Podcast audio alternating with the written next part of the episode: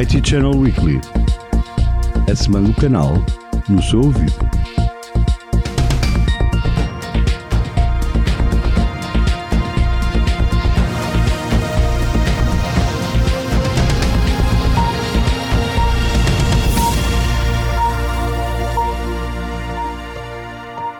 Ora viva, começa agora mais um episódio do IT Channel Weekly.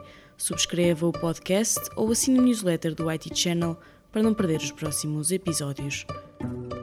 A IP Telecom celebrou o lançamento da nova IPT Cloud, uma cloud 100% nacional que usufrui do funcionamento síncrono dos três data centers da IP Telecom em Lisboa, Porto e Viseu. O IT Channel esteve à conversa com Rui Ribeiro, General Manager da IP Telecom. Hoje foi o marcar da história da IP Telecom com aquilo que é o lançamento da IPT Cloud, que é uma nova geração Edge of Technology daquilo que é uma cloud empresarial em si, utilizando aquilo que são os nossos três data centers, a nossa rede de alto débito e que permite a todo e qualquer cliente empresarial disponibilizar e à distância de um clique todo um ambiente de disaster recovery, de uh, soluções de suporte às ciberseguranças, alta disponibilidade, é uma tecnologia e uma plataforma nacional falada em português, feita por portugueses para o mercado nacional e adaptada àquilo que é a realidade uh, do mercado nacional.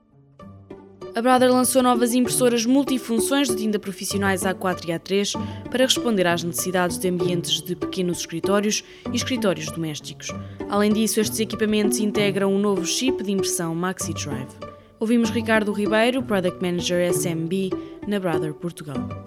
Para dar resposta às novas necessidades de impressão, que surgiram com o teletrabalho e com o modelo híbrido, a Brother lançou uma série uh, nova de impressoras multifunções de tinta profissional A4 a 3. Estes equipamentos integram um novo chip de impressão, a MaxiDrive, uh, que essencialmente permite obter uma maior durabilidade e oferecem versatilidade e qualidade de digitalização e impressão profissional. As novas impressoras são mais sustentáveis, têm um baixo consumo energético e utilizam tinteiros de tinta pigmentada para obter maior nitidez e qualidade de impressão. Esta série destina-se a volumes de impressão não muito elevados, mas oferece a mesma funcionalidade que equipamentos concebidos para escritórios de maior dimensão.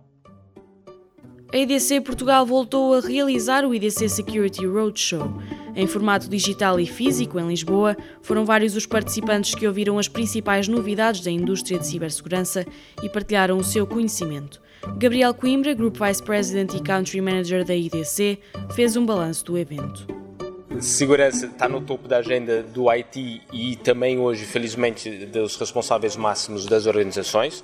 E o fato de termos hoje mais mil pessoas inscritas no evento, quer no digital, quer no físico, mostra realmente isso e comprova essa, essa preocupação.